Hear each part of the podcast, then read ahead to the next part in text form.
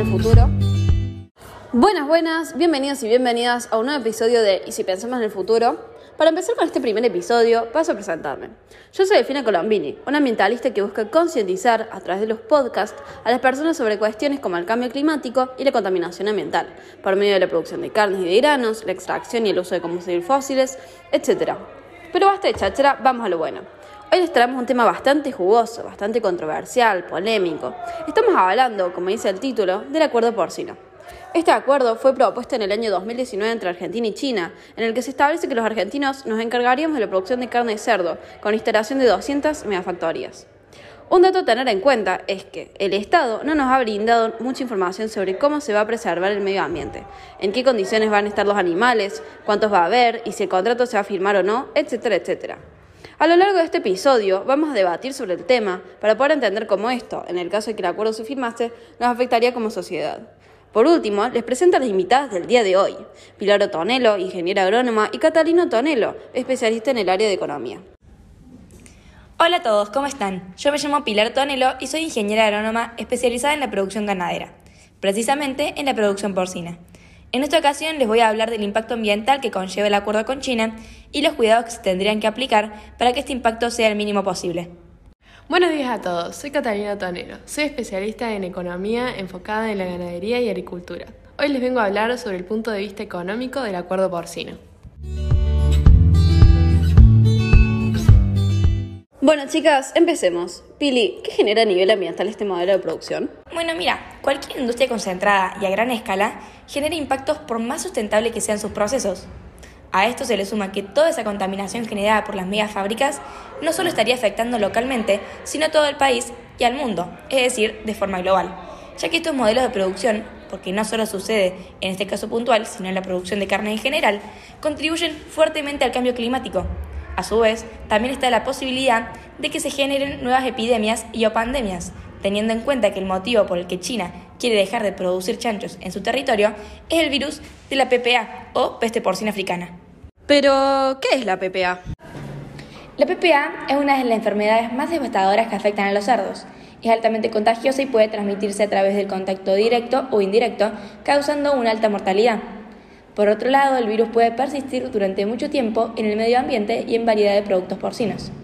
La zoonosis surge de dos situaciones el contacto humano directo con animales silvestres como murciélagos y la concentración de animales para su cría. El riesgo es mayor cuando ambas situaciones conviven, como ocurre en China.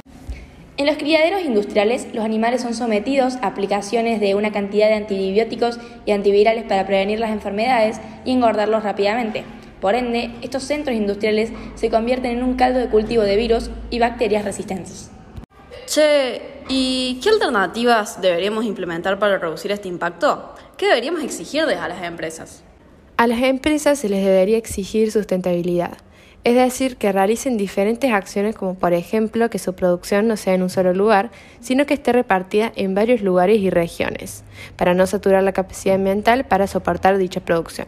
Un ejemplo que demuestra las consecuencias de las megafactorías es el de Quinchil, México, en el que no solo la vida de este pueblo sustentable cambió drásticamente, sino que también, debido al agua contaminada que liberaban las fábricas, la cual contenía amoníaco proveniente de las heces y orinas, murieron animales, plantas, etc. Tener en cuenta ejemplos como este debería ser prueba suficiente de que continuar con este modelo así puede producir varios efectos negativos. Además, hay que tener en cuenta que no solo estamos hablando de la producción de carne porcina, sino también de la producción de granos de soja y maíz. Para esto se debería exigir el uso de fertilizantes naturales que no contaminen el suelo. Porque, si ya de por sí con este tipo de producción afectamos mucho al ambiente que nos rodea, ahora que se necesita aumentar un 5% más la producción de maíz, 2.200.000 toneladas, y un 1,4% la de soja, 750.000 toneladas, es muy importante tener en cuenta el impacto para poder irse produciendo a lo largo del tiempo. Según el presidente de Argentina, Alberto Fernández, no podemos producir porcinos de un modo que contamine el ambiente. Hay formas de producir porcinos y cualquier tipo de animal, porque el problema también ocurre con la producción de ganado vacuno. Además aclaró que en caso de que el acuerdo avance, será con preservación del ambiente. En esto podemos decir que tiene razón. Este problema no solo lo tenemos con las megafactorías, sino con todas las otras formas de producción. Aquí la pregunta es, ¿por qué seguimos insistiendo con modelos y proyectos que afectan negativamente nuestro mundo y atentan con nuestras posibilidades de preservar la especie humana? Generar plata es importante, pero no sirve de nada si no tenemos un lugar donde gastarla. Chicas, la verdad que es un buen punto el suyo. Concuerdo con lo que dicen. Pero resulta que en nuestro país existe la ley ambiental número 25.675, que establece que todo tipo de producción debe ser sustentable y pensar en el beneficio no solo de la generación presente, sino también de las futuras. Entonces, la verdadera pregunta es, ¿tenemos garantizado que el Estado se va a encargar del cumplimiento de esta premisa? Si este acuerdo se acepta, esta ley no se estaría cumpliendo, dado que la forma en la que dicho acuerdo está presentado es en la instalación de megafactorías. El Estado no está garantizando la sustentabilidad del ambiente, perjudicando de manera probablemente irreversible a las generaciones siguientes. Es más, no solo el impacto se generaría en la región en la que se encuentran estas fábricas, sino que en todo el país y, por qué no, a todo el mundo. Pero de una forma indirecta, ¿qué es el cambio climático? Creo que fuertemente deberíamos exigir al Estado que tome en cuenta estos aspectos y formule otro acuerdo que los avale. Y contanos, Cata, claramente ambientalmente no nos conviene realizarlo, pero económicamente hablando, ¿nos convendría? China sería un socio fundamental para Argentina, dado que la comercialización con el país asiático permite el ingreso de divisas, cosa que nos estaría haciendo mucha falta. Por lo que a nivel nacional este acuerdo nos beneficia con ganancias, pero a nivel provincial contamina y destruye el medio ambiente podríamos obtener bastantes beneficios económicos de forma rápida, en el sentido que podríamos pagar las deudas con el FMI, reducir la inflación y por lo tanto la devaluación del peso. Y acá también voy a mencionar algo que dijo una trabajadora de la Universidad Nacional de La Plata, la socióloga Maristela Esbampa. Ella dice que el acuerdo con las autoridades chinas podría sumar una oportunidad de negocio para la industria cárnica porcina, que en caso de aprobarse brindaría un tratado con la Unión Europea y el Mercosur, que una cuota a la entrada a Europa de carne porcina procedente de Argentina y de otros países del Mercosur. Esta cuota no es muy alta, 25.000 toneladas al año, para todo Mercosur, pero se abre una frontera. Argentina pasaría de tener una producción de carne porcina casi anecdótica a ser una potencia mundial en el sector. Estoy de acuerdo con ella, pero sin embargo, si no se tiene en cuenta el impacto ambiental de estas ganancias, se reducirían a largo plazo, además de que se generarían otros costos económicos en las áreas de salud pública o servicios como agua potable, etc. ¿Y a quiénes beneficiaría este acuerdo? En este caso, el más beneficiado es China, dado que éste no sufriría de forma directa las consecuencias de la contaminación y obtendría el producto por lo que los menos beneficiados somos los argentinos. Aunque este acuerdo permite crear empleos y producir divisas para el país, la avanza comercial sigue siendo desigual y se incrementa la relación bilateral con un solo país. Por lo que en caso de que éste nos deje de comprar, se caería todo el sistema armado en base a esto. Tampoco se tiene en cuenta que el impacto ambiental no solo afecta a lo económico, sino también a la salud de todos los habitantes, por lo que no solo estaría teniendo en cuenta el factor más importante, la salud pública. Cata, y en el hipotético caso de que se implementara el modelo sustentable, ¿tendríamos el mismo beneficio económico que si se aplicara el uso de megafactorías? En cuanto a lo económico, no se obtendrían los mismos resultados, ya que se lograría aumentar la producción aproximadamente 1.200.000 toneladas en tres años. Aparte, el negocio perseveraría debido a que el impacto en el ambiente sería el menor posible. ¿Qué quiero decir con esto? No solo que se reduciría el impacto, sino que se eliminarían los monopolios de las grandes empresas, repartiéndose de manera más equitativa las ganancias entre los productores porcinos del país. A esto también se le suman que, si sumamos con el modelo industrial la cantidad de trabajadores que se generarían, serían un total de 9.000, siendo 360 por fábrica. En cambio, se generarían muchos más trabajadores y en más lugares si aplicábamos el modelo sustentable, aumentando de 300.000 a 45.000 productores en todo el país. La verdad es que el modelo sustentable es el que mejor se ve, por así decirlo. Aparte tengo esta duda en cuanto al modelo de producción industrial. ¿Se cumple el protocolo de bienestar en los cerdos?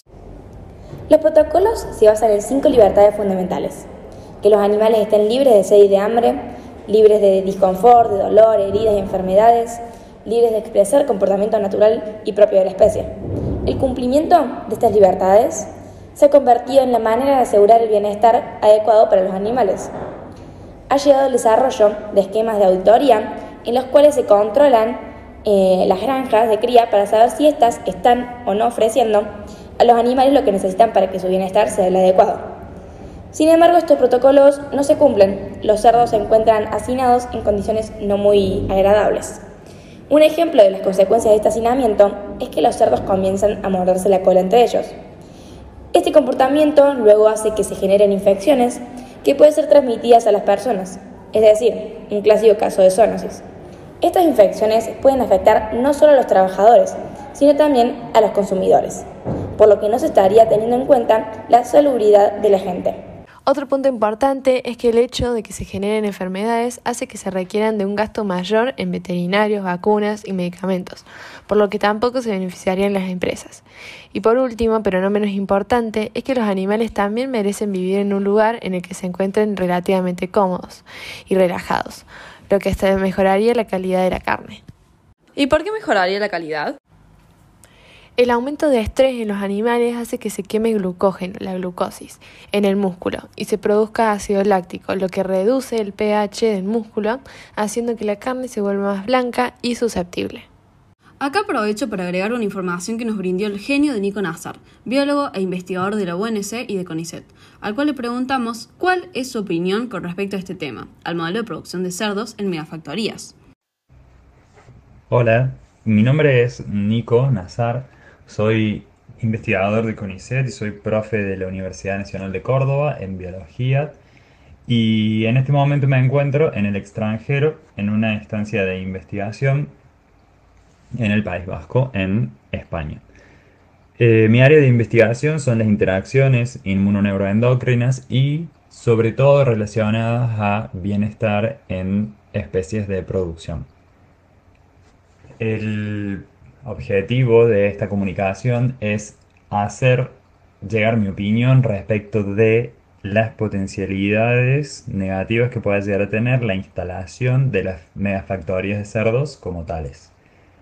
Lo primero a destacar sería tener en cuenta que el bienestar animal es una disciplina que ha cobrado mucha importancia en los últimos años, en las últimas décadas, llegando incluso a ser denominada como uno de los pilares fundamentales para la producción sostenible por, la, por las Naciones Unidas en su Comité de Seguridad para la Comida y la Alimentación a nivel mundial. El bienestar animal contempla el estado de los, las distintas especies animales en sus intentos por lidiar con el ambiente que los rodea. Como personas que tenemos a cargo animales de cría, somos responsables de estas capacidades y las definiciones más actualizadas sobre bienestar animal consideran que los animales tienen tanto experiencias positivas como negativas que tienen que ser respetadas y debemos focalizarnos en alcanzar un balance entre ellas con el objetivo de una vida que valga la pena vivir. Eh, existen muchos protocolos a nivel internacional para poder asegurar que los estándares mínimos de bienestar se cumplan, pero uno muy conocido es el del welfare quality, o sea, de la calidad de bienestar, que es el fruto de un acuerdo internacional muy grande para saber cómo los distintos animales de cría tienen que ser mantenidos a lo largo de su crecimiento y luego también en las distintas instancias de obtención de las materias derivadas como carne o huevo. Para que esto se cumpla, es decir, para que los estándares de bienestar animal se cumplan, el Welfare Quality ha establecido cinco eh, distintas categorías que se agrupan en cuatro principios a respetar, que son el principio de buena alimentación, el principio de buen alojamiento, el principio de buena salud y el principio de comportamiento apropiado, especie específico para cada una de las especies que se crían en este momento en ganadería. ¿Qué es lo que sucede? Hay que respetar cinco libertades principales como la libertad de hambre y sed, la libertad de disconfort, la libertad de dolor, enfermedad y lastimaduras, la libertad de expresar comportamientos normales relacionados a la especie y libertad de movimiento. Y por último, la quinta libertad es la de no estar sufriendo miedo o estrés. ¿Sí? Todos estos puntos de libertades, así como los principios que mencioné previamente, están puestos en jaque a diferentes niveles en el proyecto de megafactorías de cerdo, porque atentan en un principio contra algunas de las libertades, como las libertades de disconfort o la libertad de exceso de experiencias de estrés o la libertad de expresar comportamientos y como consecuencia directa se afectan de manera negativa los cuatro principios. Es decir, si las libertades no se respetan, los principios tampoco serán respetados. Por ende, estamos incurriendo en alteraciones o perjuicios en el bienestar de los animales, retrocediendo en lo que ha sido la evolución de la interacción entre la esfera científica, la esfera productiva y la sociedad en su conjunto para ir hacia un mejor bienestar de los animales de los cuales somos responsables porque de ellos dependemos para la obtención de materias primas. Nico, muchas gracias por tu aporte, nos sirve muchísimo. Ahora voy a pasar a continuar con la entrevista de las chicas. La verdad que creo, en base a lo que ustedes me cuentan, chicas, que realmente deberíamos empezar a plantear, o más bien exigir al gobierno actual y a los siguientes, que tomen acción para renovar este modelo de producción obsoleto. Esto me lleva a pensarlo un poco más allá, porque esta problemática ambiental sucede también en las otras formas de producción cárnica. ¿Es igual el impacto ambiental en la producción de ganado en general a la de la carne porcina? La verdad que no. El sector ganadero completo es el que genera más gases de efecto invernadero, un 18% más de dióxido de carbono que el sector del transporte. También es una de las principales causas del calentamiento del planeta. La degradación de las tierras, la contaminación de la atmósfera y el agua y la pérdida de la biodiversidad. Según Heinz Steinfeld, jefe de la Subdirección de Informe Ganadero y de Análisis y Política del sector de la Organización de las Naciones Unidas para la Agricultura y la Alimentación, el ganado es uno de los principales responsables de los graves problemas medioambientales de hoy en día. Se requiere una acción urgente para hacer frente a esta situación. Básicamente, el sector ganadero es responsable del 9% del dióxido de carbono procedente de las actividades humanas pero produce un porcentaje mucho más elevado de los gases de efecto invernadero más perjudiciales. Genera el 95% del óxido nitroso de origen humano, que tiene 296 veces más potencial de calentamiento global que el dióxido de carbono. La mayor parte de este gas procede del estiércol. Y también es responsable del 37% de todo el metano producido por la actividad humana, 23 veces más perjudicial que el dióxido de carbono que se origina en su mayor parte en el sistema digestivo de los rumiantes, como las vacas, y el 64% del amoníaco, que contribuye de forma significativa a la lluvia ácida. Además, el ganado contribuye 10 veces más a la contaminación del agua en comparación con la contaminación del hombre, y 3 veces más que la contaminación de las industrias del aceite, carbón, acero y manufacturas combinadas. El sobrepastoreo afecta al ciclo del agua e impide que se renueven los recursos hídricos tanto de superficie como subterráneos. Los principales agentes de contaminación son los desechos de animales, los antibióticos, las hormonas, los productos químicos utilizados para teñir las piedras, los fertilizantes y pesticidas que se usan para fumigar los cultivos forrajeros. La producción de ganado utiliza el 8% del agua que consume el humano, principalmente a través del río de los cultivos forrajeros. Si bien no existen cifras mundiales, se estima que en los Estados Unidos el ganado y la producción agrícola de forrajes consumen el 37% de los plaguicidas, el 50% de los antibióticos y producen una tercera parte del nitrógeno y, el fósforo que contaminan el agua. El sector genera también casi dos o tres partes del amoníaco que contribuye considerablemente a la lluvia ácida y a la acidificación de los ecosistemas. Por lo que si lo comparamos con la producción de cerdos, no, no es lo mismo, el impacto es mucho mayor. De todas formas, si cambiáramos el modelo de producción porcina, estaríamos dando ese primer paso. Claramente hay que cambiar la forma de producción para todos los tipos de ganadería, pero siempre es bueno empezar por algo, ¿no? Y si llevamos esta problemática sobre los modelos de producción un poco más allá, en específico el principal del día de hoy, el de carne de cerdo, y la relacionamos con el cambio climático, pero primero, ¿nos puedes contar, Pili, qué es el cambio climático? Eh, al cambio climático se lo define como los cambios a largo plazo de las temperaturas y de los patrones climáticos. Estos cambios pueden ser naturales, pero desde el siglo XIX la actividad humana es el principal motor de este cambio climático, debido principalmente a la quema de combustibles fósiles como el carbón, el petróleo y el gas, y eh, a la producción ganadera, lo que produce gases que atrapan el calor.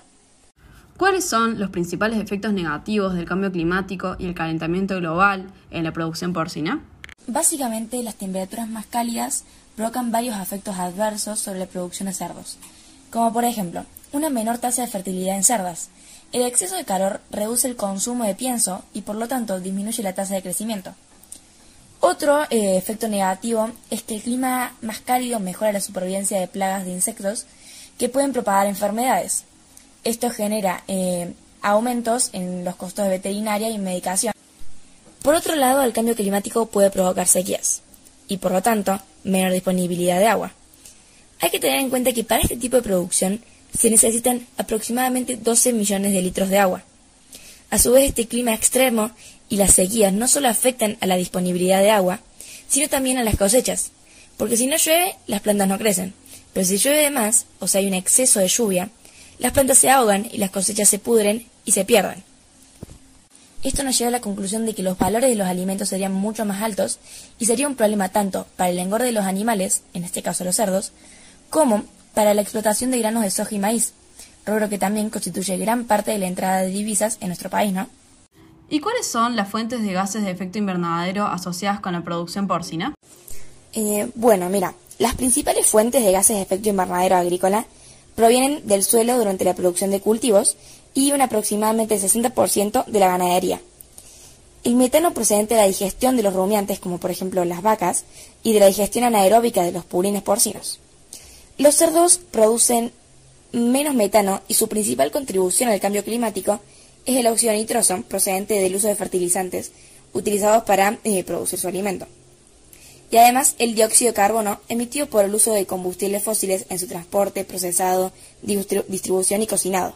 Aunque los cerdos no emiten la misma cantidad de gases contaminantes que las vacas, las cuales emiten metano, que es el gas de efecto invernadero más perjudicial, siguen afectando y contribuyendo a que se acumule más cantidad de gases en la atmósfera y por lo tanto el calor y la temperatura en el planeta aumenten. La carne porcina sigue formando parte de este sistema extractivista que explota la tierra y solo piensa en generar capital a toda costa. Hay que hacer un cambio hacer todo lo posible para comenzar a subsistir y manejarnos de manera más sustentables, aprender a crear economías que se basen en la sustentabilidad porque los modelos están y ya existen hace mucho tiempo. Lo único que no cambia es nuestra mentalidad y nuestros hábitos, pero lo bueno es que estamos a tiempo todavía.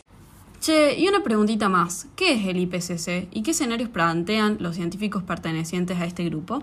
El Grupo Intergubernamental de Expertos sobre el Cambio Climático, o IPCC por sus siglas en inglés, es una organización intergubernamental de las Naciones Unidas. Su misión es promover al mundo con una opinión objetiva y científica sobre el cambio climático, sus impactos y riesgos naturales, políticos, económicos y las opciones de respuesta posibles. Este grupo presenta dos escenarios posibles. El primero es uno más optimista que describe un mundo donde las emisiones globales de dióxido de carbono se reducen a cero neto alrededor del 2050 las sociedades cambian a prácticas más sostenibles, cambiando el enfoque de crecimiento económico a un bienestar general.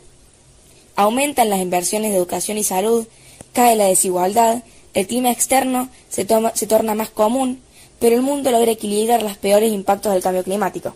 Mientras que en el segundo escenario, las emisiones globales de dióxido de carbono logran reducirse drásticamente, aunque no tan rápido, llegando a cero emisiones netas después del año 2050 prevé los mismos cambios socioeconómicos, pero las temperaturas se estabilizan alrededor de 1,8 grados más altas para fines del siglo. Bueno, recapitulando, el acuerdo porcino establece la producción, como dijimos antes, de 9 millones de toneladas de carne de cerdo de alta calidad, lo que implementaría, según lo establecido en dicho acuerdo, el uso de megafactorías. Sin embargo, estas traerían varios problemas, como un impacto ambiental muy grande y concentrado solo en algunas zonas, en el que se incluyen la contaminación de las aguas, acá tenemos el ejemplo de México, la emisión de gases de efecto invernadero, la cual se duplicaría pasando de un 1% a un 2%, etc. Sin contar la contaminación por parte de la producción agrícola, necesaria para alimentar a los animales. De todas formas, aceptando este convenio, podríamos ingresar dinero al país de forma rápida y eficaz, de alguna manera, pero a lo largo del tiempo el ambiente se saturaría y no resistiría la producción de semejante cantidad de carne, o al menos no de esta manera. A todo esto le sumamos el impacto social y sanitario, dado que al haber contaminación acuática y aérea, también comunidades cercanas van a verse afectadas. De vuelta, tomando el caso de México, en el que la vida de una comunidad maya completamente sustentable cambió drásticamente a otra que busca el aumento del capital, gracias a las empresas de producción porcina que se instalaron allí. Hay que tener en cuenta la situación climática y ambiental mundial. Realmente no es un buen momento para seguir creando acuerdos que promuevan la no sustentabilidad.